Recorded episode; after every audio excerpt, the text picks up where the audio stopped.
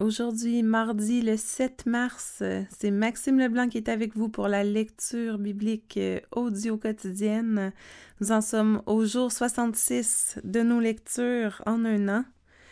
Nous continuons notre lecture aujourd'hui avec un extrait du livre de Nombre, un psaume, un proverbe, ainsi qu'une portion du Nouveau Testament.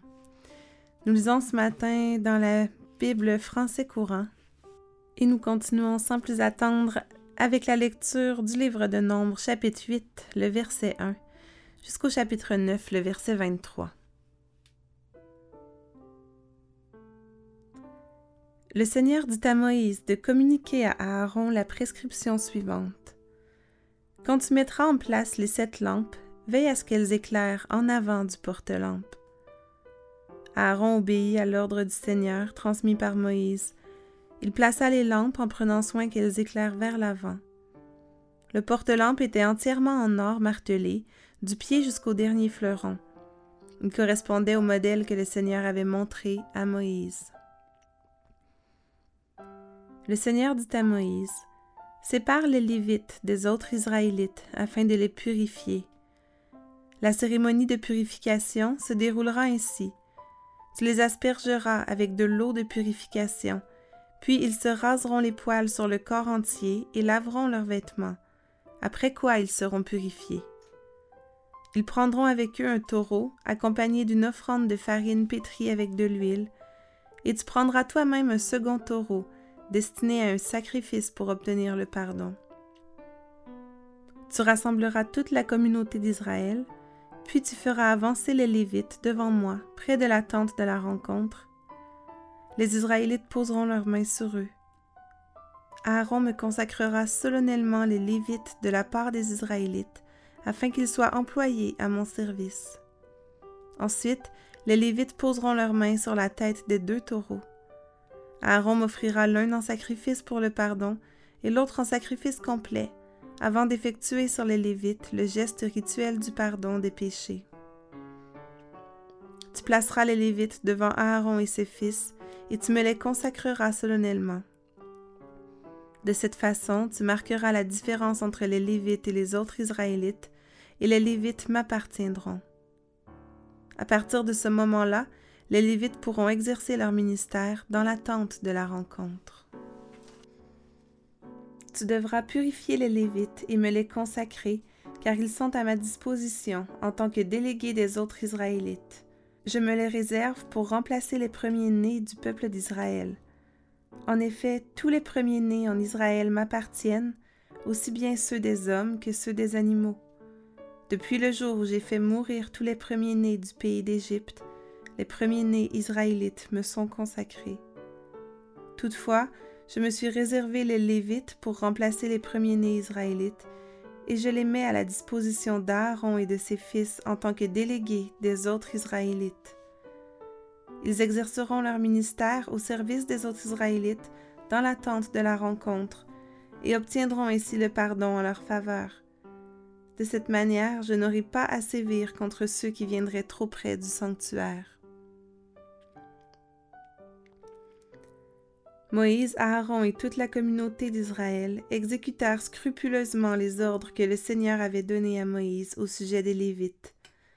Ceux-ci se purifièrent et lavèrent leurs vêtements, puis Aaron les consacra solennellement au Seigneur et effectua sur eux les gestes rituels du pardon et de la purification. Après quoi les Lévites commencèrent à exercer leur ministère dans la tente de la rencontre sous la direction d'Aaron et de ses fils. On exécuta ainsi les ordres que le Seigneur avait donnés à Moïse au sujet des Lévites. Le Seigneur dit encore à Moïse, Les Lévites seront enrôlés dès l'âge de 25 ans pour exercer leur ministère dans l'attente de la rencontre. À partir de 50 ans, ils en seront dispensés et n'auront plus de travaux à exécuter. Ils pourront aider les Lévites en activité pour les services à accomplir dans l'attente, mais n'auront plus de charges propres. Voilà les dispositions que tu prendras en ce qui concerne le service des Lévites. Le Seigneur adressa la parole à Moïse dans le désert du Sinaï. C'était durant le premier mois de l'année, après celle où les Israélites quittèrent l'Égypte. Le Seigneur lui dit, Les Israélites doivent célébrer la fête de la Pâque à la date fixée. Célébrez-la donc le quatorzième jour de ce mois-ci, le soir, conformément aux lois et aux règles qui la concernent. Moïse transmit cet ordre aux Israélites. Ceux-ci célébrèrent la fête le soir du quatorzième jour du premier mois, dans le désert du Sinaï. Ils se conformèrent scrupuleusement aux indications que le Seigneur avait données à Moïse. Pourtant, certains hommes qui avaient été en contact avec un cadavre se trouvaient en état d'impureté ce jour-là. À cause de cela, ils ne pouvaient pas célébrer la Pâque. Ils allèrent trouver Moïse et Aaron. Ils dirent à Moïse, Nous avons été rendus impurs par un cadavre. Faut-il que nous soyons empêchés d'apporter notre offrande au Seigneur comme les autres Israélites parce qu'il y a une date fixe pour cela? Attendez jusqu'à ce que j'ai appris ce que le Seigneur ordonne à votre sujet, répondit Moïse. Le Seigneur dit à Moïse de communiquer aux Israélites les instructions suivantes. Si aujourd'hui ou dans des générations à venir, des Israélites sont impurs pour avoir touché un cadavre, ou s'ils se trouvent en voyage lointain au moment de la célébration de la Pâque en mon honneur, ils célébreront quand même la fête, mais au soir du quatorzième jour du deuxième mois. Ils mangeront l'agneau du sacrifice avec des pains sans levain et des herbes amères. Ils ne laisseront aucun reste pour le lendemain, et ils ne briseront pas les os de l'animal. Ils suivront scrupuleusement le rituel de la Pâque. Mais si quelqu'un néglige de célébrer la Pâque à la date normale, alors qu'il n'est ni en état d'impureté ni en voyage, il sera exclu de la communauté d'Israël. En ne m'apportant pas son offrande au moment voulu, il se rend coupable d'une faute. Enfin, si des étrangers installés dans votre pays désirent célébrer la Pâque en mon honneur, ils devront le faire conformément aux rituels et aux règles qui la concernent. Le rituel est le même pour tous, Israélites et étrangers. Le jour où l'on dressa la demeure sacrée, la fumée vint recouvrir la tente qui abritait le document de l'Alliance. Le soir, cette fumée devint lumineuse et elle le resta jusqu'au matin. Dès lors, il en fut toujours ainsi. La fumée recouvrait la demeure et devenait lumineuse la nuit. Chaque fois que la fumée s'élevait au-dessus de la tente, les Israélites levaient le camp pour aller s'installer à l'endroit où la fumée venait se poser. De cette manière, les Israélites levaient le camp sur l'ordre du Seigneur et ils le réinstallaient également sur son ordre. Ils ne déplaçaient pas le camp tant que la fumée restait sur la demeure. Si la fumée restait longtemps sur la demeure, les Israélites obéissaient au Seigneur et ne partaient pas. Si elle ne restait que peu de jours, on installait et on levait le camp selon les ordres du Seigneur. Parfois la fumée restait à un endroit seulement du soir au lendemain matin, ou bien un jour et une nuit. Dès qu'elle s'élevait, les Israélites levaient le camp. Mais si elle restait sur la demeure deux jours, un mois ou plus longtemps encore, les Israélites ne déplaçaient pas leur camp avant que la fumée s'élève.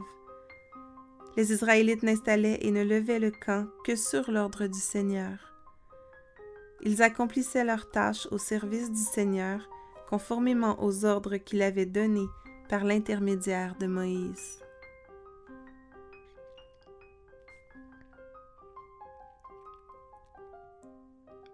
Nous poursuivons avec la lecture de notre psaume pour aujourd'hui qui est le psaume 50, un psaume appartenant au recueil d'Azaph. Dieu, Dieu le Seigneur a parlé. Son appel retentit sur la terre, du lieu où le soleil se lève, jusque là-bas où le soleil se couche. À Sion, cité merveilleuse de beauté, Dieu paraît, entouré de lumière. Qu'il vienne notre Dieu et qu'il ne garde pas le silence. Un feu dévorant le précède, autour de lui l'ouragan se déchaîne. Dieu convoque le ciel, là-haut, et la terre pour assister au jugement de son peuple. Il dit, Qu'on rassemble pour moi mes fidèles, ceux qui se sont engagés envers moi par un sacrifice solennel. Que le ciel le proclame, le Seigneur est juste, le Dieu qui juge, c'est lui. Mon peuple, écoute, j'ai à te parler. Israël, je t'adresse un avertissement, moi, Dieu, ton Dieu. J'ai des reproches à te faire, mais ce n'est pas pour tes sacrifices, tu n'as d'ailleurs jamais cessé de m'en offrir. Je n'irai pas prendre un taureau chez toi, ni des boucs dans tes enclos, car j'ai à moi toutes les bêtes des forêts et des animaux sur des milliers de montagnes. Je connais tous les oiseaux des hauteurs, et le gibier est à ma disposition. Si j'avais faim, je n'aurais pas besoin de te le dire, puisque le monde entier est à moi avec tout ce qu'il contient. Vais-je manger la viande des taureaux et boire le sang des boucs? Offre-moi plutôt ta reconnaissance à moi ton Dieu, et tiens les promesses que tu m'as faites à moi, le Très-Haut.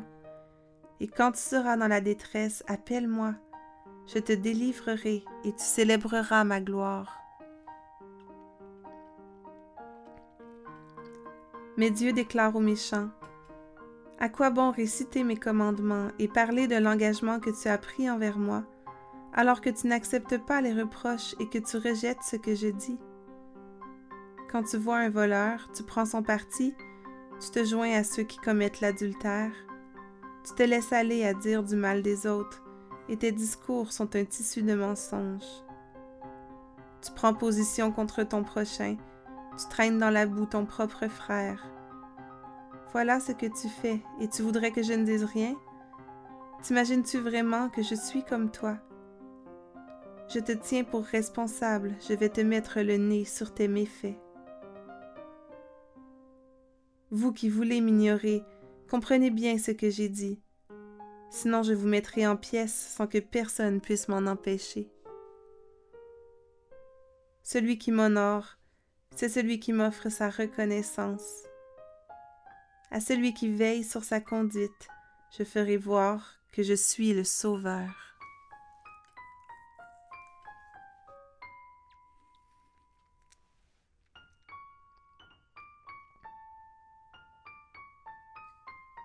Lisons maintenant notre proverbe pour aujourd'hui. Donc, le livre des Proverbes, chapitre 10, nous lisons les versets 11 et 12. Les paroles du juste sont source de vie. Les paroles des méchants cachent la violence. La haine suscite des querelles, mais l'amour ne tient pas compte des offenses.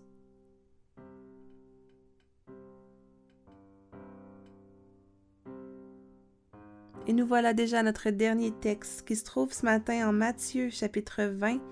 Nous lirons du verset 29 jusqu'au chapitre 21, le verset 22. Lorsqu'ils sortirent de Jéricho, une grande foule suivit Jésus. Deux aveugles qui étaient assis au bord du chemin entendirent que Jésus passait. Ils se mirent alors à crier Maître, fils de David, aie pitié de nous. La foule leur faisait des reproches pour qu'ils se taisent, mais ils criaient encore plus fort. Maître, fils de David, aie pitié de nous. Jésus s'arrêta, les appela et leur demanda. Que voulez-vous que je fasse pour vous? Ils lui répondirent. Maître, fais que nos yeux puissent voir. Jésus eut pitié d'eux et toucha leurs yeux. Aussitôt les deux hommes purent voir, et ils le suivirent. Quand ils approchèrent de Jérusalem et arrivèrent près du village de Bethphagée, sur le mont des Oliviers, Jésus envoya en avant deux des disciples. Allez au village qui est là devant vous, leur dit-il. Vous y trouverez tout de suite une ânesse attachée et son ânon avec elle. Détachez-les et emmenez-les-moi. Si l'on vous dit quelque chose, répondez le Seigneur en a besoin, et aussitôt on les laissera partir. Cela arriva afin que se réalisent ces paroles du prophète. Dites à la population de Sion, Regarde, ton roi vient à toi, plein de douceur, monté sur une ânesse et sur un ânon, le petit d'une ânesse. Les disciples partirent donc et firent ce que Jésus leur avait ordonné. Ils amenèrent l'ânesse et l'ânon, posèrent leurs manteaux sur eux, et Jésus s'assit dessus. Une grande foule de gens étendirent leurs manteaux sur le chemin. D'autres coupaient des branches aux arbres et les mettaient sur le chemin. Les gens qui marchaient devant Jésus et ceux qui le suivaient criaient Gloire au Fils de David. Que Dieu bénisse celui qui vient au nom du Seigneur. Gloire à Dieu dans les cieux. Quand Jésus entra dans Jérusalem, toute la population se mit à s'agiter. Qui est cet homme? demandait-on. C'est le prophète Jésus de Nazareth en Galilée, répondaient les gens. Jésus entra dans le temple et chassa tous ceux qui vendaient ou qui achetaient à cet endroit. Il renversa les tables des changeurs d'argent et les sièges des vendeurs de pigeons.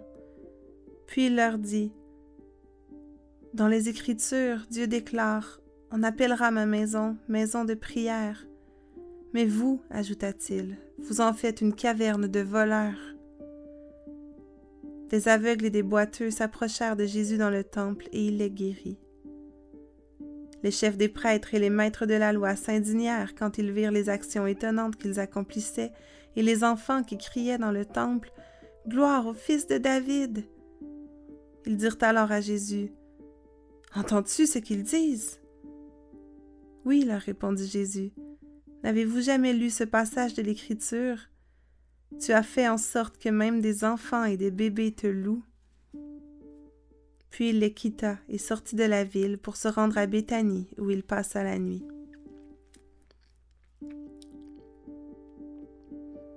Le lendemain matin, tandis qu'il revenait en ville, Jésus eut faim.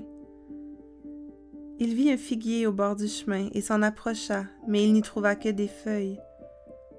Il dit alors au figuier, Tu ne porteras plus jamais de fruits. Aussitôt le figuier devint tout sec. Les disciples virent cela et furent remplis d'étonnement. Ils demandèrent à Jésus, Comment ce figuier est-il devenu tout sec en un instant Jésus leur répondit, Je vous le déclare, c'est la vérité. Si vous avez de la foi et si vous ne doutez pas, non seulement vous pourrez faire ce que j'ai fait à ce figuier, mais vous pourrez même dire à cette colline, ôte-toi de là et jette-toi dans la mer, et cela arrivera. Si vous croyez, vous recevrez tout ce que vous demanderez dans la prière.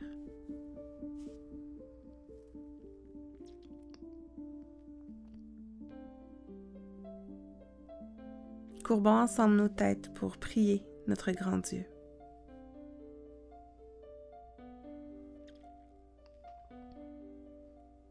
Dieu très haut, Dieu de lumière, toi qui es le juste juge, Seigneur, le monde entier est à toi avec tout ce qu'il contient. Seigneur mon roi, toi qui viens à nous plein de douceur. Oui, gloire à toi, Père éternel. Gloire à toi, ô Dieu dans les cieux. Béni sois-tu, béni soit celui qui vient au nom du Seigneur. Bon Père, nous voulons te confesser notre petitesse ce matin. Nous voulons te confesser combien nous sommes petits si on se compare à toi. Pardonne-nous, Seigneur, de dire du mal des autres, de penser du mal des autres, surtout de juger les autres, pas seulement par nos paroles, mais surtout par nos pensées dans nos cœurs.